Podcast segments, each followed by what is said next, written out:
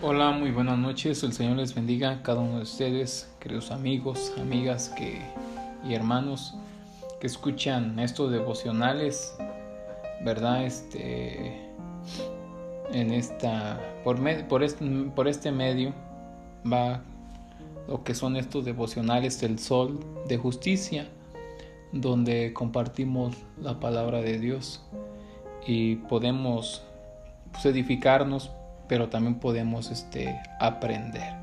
Eh, hoy en esta noche hemos de considerar una palabra eh, pequeña de seis letras y hoy consideraremos el devocional hablando del perdón. Y para ello nos vamos a ir a San Mateo o a Mateo, el Evangelio de Mateo, capítulo 18, versículo 21 que dice a la letra así. Entonces se le acercó Pedro y le dijo, Señor, ¿cuántas veces perdonaré a mi hermano que peque contra mí? ¿Hasta siete? Jesús le dijo, no te digo hasta siete, sino aunque hasta setenta veces siete. Cuando hablamos del perdón, eh, queridos amigos, amigas, hermanos, es difícil, es complicado hablar del perdón. Y ciertamente no tendría que ser así. Porque nosotros, cada uno de los que hemos experimentado el perdón de pecados por medio del sacrificio de nuestro Señor Jesucristo, debemos entender que el perdón que Dios nos da es total. ¿Cómo total? Sí, que Dios no nos perdona ni a la mitad ni a una cuarta parte, sino nos perdona totalmente. Pero vemos cómo Pedro, quien siempre la, la escritura lo narra como una persona que le gustaba hablar antes de tiempo, una persona muy fácil de hablar, sin antes pensar.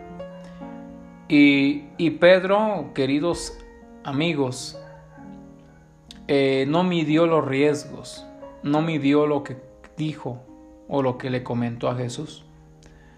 Porque vemos aquí conforme a ese texto que Pedro cometió varias equivocaciones muy serias. Por decir, número uno, la falta de humildad. ¿Por qué?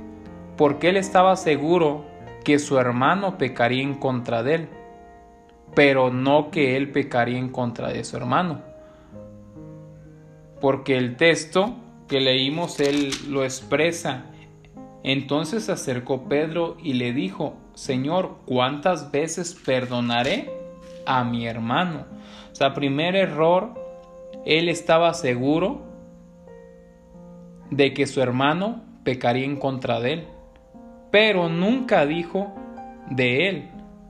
Nunca dijo de si él pecaba en contra de su hermano, no, sino que él se creía eh, perfecto por determinarlo así, pero eso era una falta de humildad y sobre, todo soberbia, porque estaba dando a entender que el único que podía perdonar o los únicos que se podían equivocar eran sus hermanos las demás personas, pero no él.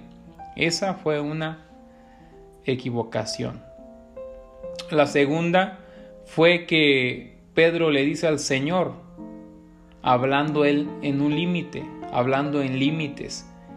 Él, le dice lo siguiente, ¿verdad? Algo importante. Aparte del primer error, vemos que comete otro pues después dice, ¿cuántas veces perdonaré a mi hermano que pequen contra mí? Y dice Pedro, ¿hasta siete? Y es otra equivocación porque ciertamente conforme a los rabinos o los rabinos enseñaban en aquel tiempo que era suficiente tres veces, pero nos damos cuenta que Pedro lo dobletea queriendo impresionar al maestro. pero a la misma manera haciéndose soberbio, creyendo que él podía perdonar bastante.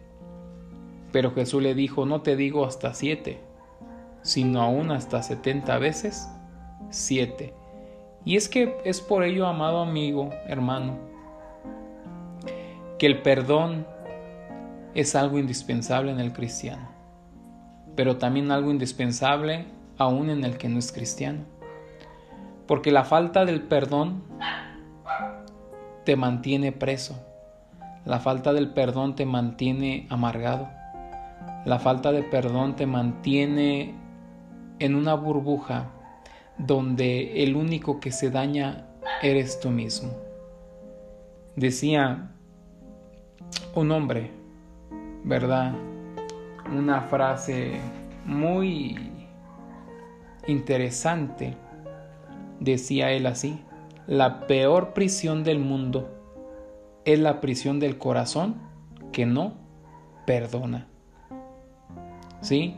La peor prisión del mundo es la prisión del corazón que no perdona. Si rehusamos perdonar a otros, entonces todo lo que estamos haciendo es encarcelarnos a nosotros mismos y causar nuestro propio tormento. Algunas de las personas más infelices que se ha conocido y que conocemos son aquellas personas que no quieren perdonar a otros. Viven solo para inventar maneras de castigar a las personas que les han ofendido, pero todo lo que hacen es nada más que castigarse a ellos mismos. Debemos aprender a perdonar. Y la Biblia nos narra siguiendo esa porción, cuando Jesús le dijo no solamente siete, sino aún hasta setenta veces siete, se empieza a narrar una historia, la cual dice de la siguiente manera, por lo cual el reino de los cielos es semejante a un rey que quiso hacer cuentas con sus siervos, y comenzando a hacer cuentas, le fue presentado uno que le debía diez mil talentos. Diez mil. A este, como no pudo pagar, ordenó su señor venderle y a su mujer e hijos, y todo lo que tenía para que se pagase la deuda. Entonces aquel siervo, postrado, le suplicaba diciendo, Señor, ten paciencia conmigo, y yo te lo pagaré todo. El señor de aquel siervo, movido a misericordia, le soltó y le perdonó la deuda. Pero saliendo aquel siervo, halló a uno de sus consiervos, que le debía cien denarios. Y siendo él, y haciéndole él, le ahogaba, diciendo, Págame lo que me debes. Entonces su consiervo, postrándose a sus pies, le rogaba, diciendo, Ten paciencia conmigo, y yo te lo pagaré todo. Mas él no quiso, sino que fue y le echó en la cárcel hasta que pagase la deuda.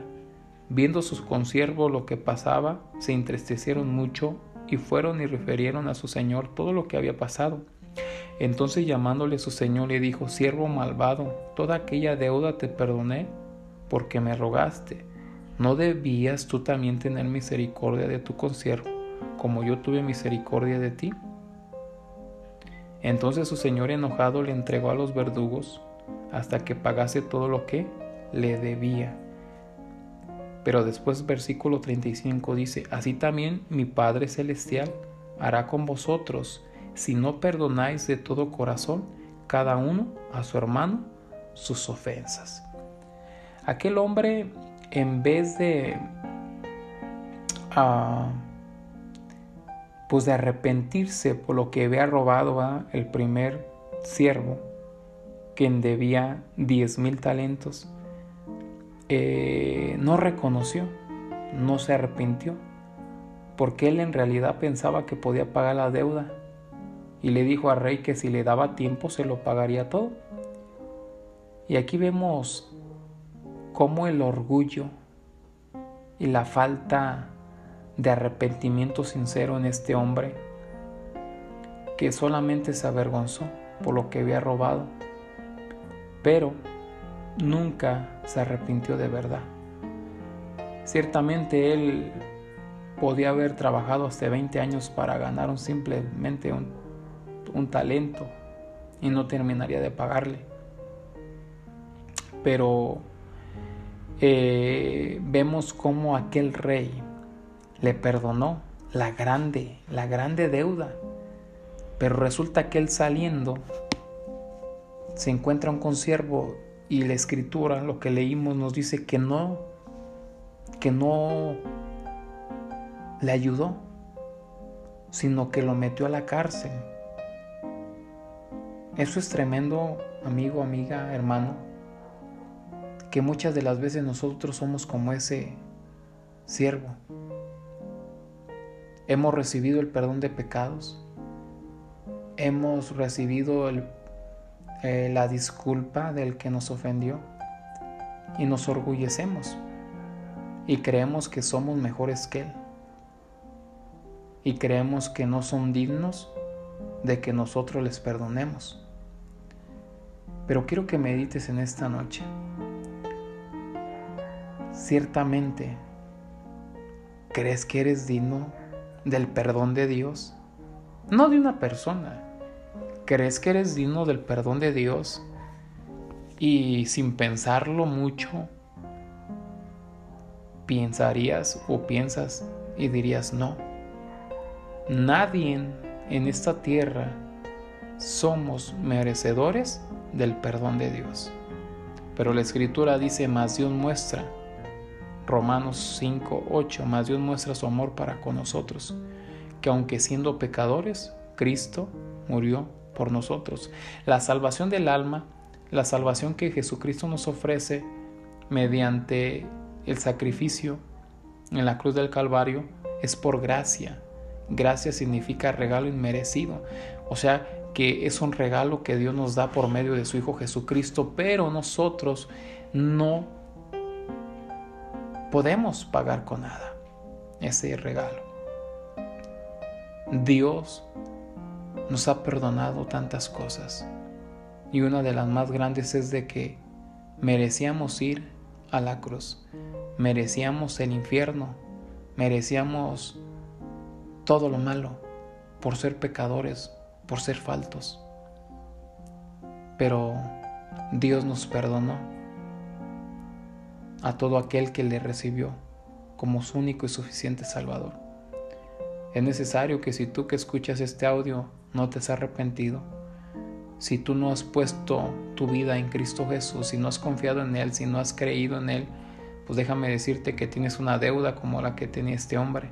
El único que te puede perdonar es el Rey, pero el Rey de Reyes y Señor de Señores, el que está en el tercer cielo, aquel que está sentado a la diestra del Padre, que es nuestro Señor Jesucristo. Pero es importante que en esta noche medites realmente te pongas a pensar si sí has perdonado. Porque muchas veces vivimos engañándonos a nosotros mismos, creyendo y diciendo, no, yo ya le perdoné.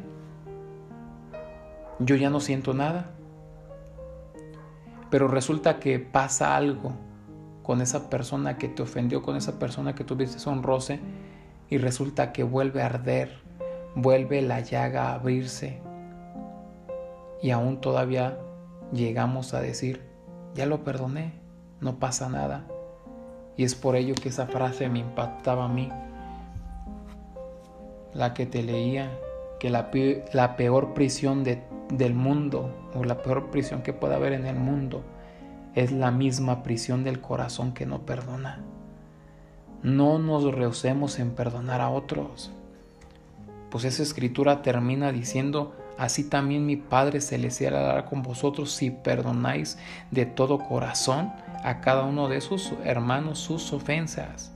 Debemos perdonar, no importa la ofensa, no importa lo que el hecho que nos hayan hecho, la circunstancia que hayamos pasado, debemos de liberarnos. Porque déjame decirte que aquel que perdona se libera de una carga. Hay gente que se muere sin perdonar. Hay gente que aún está viva pero parece muerta porque no puede perdonar. Y déjame decirte, es difícil perdonar, sí. Sí. Cuando han matado a un ser querido, cuando han dañado a un ser querido, cuando te han dañado a ti mismo. Es difícil perdonar, sí. pero con la ayuda de Dios es fácil, porque así como Dios nos perdona todos los días, debemos meditar en todo esto, porque como lo he dicho muchas veces, si no has experimentado en el fondo de tu corazón el perdón, es imposible que puedas perdonar a otros. Pero si perdonas, vas a disfrutar de libertad, de gozo, de alegría. Y déjame decirte que el perdonar trae alivio. Eh, y también hay algo muy importante, todos nosotros alguna vez hemos estado en el lugar de celos ofensores. Y es lo que nos debemos poner a pensar. Perfecto no somos, perfecto solo Dios. Así que aquí la pregunta, amigo, hermano, amiga, es, entonces se le acercó Pedro y le dijo, Señor, ¿cuántas veces perdonaré a mi hermano que peque contra mí? Hasta siete. Jesús le dijo, no te digo hasta siete, sino aún hasta setenta veces siete. Lo que el Señor le trató de decir y te trata de, de decir a ti es que no no cuentes las veces que te hagan daño. No, no, no, no, no cuentes cuántas ofensas has recibido, sino que mejor trata de perdonar, de amar, porque el perfecto amor no guarda rencor.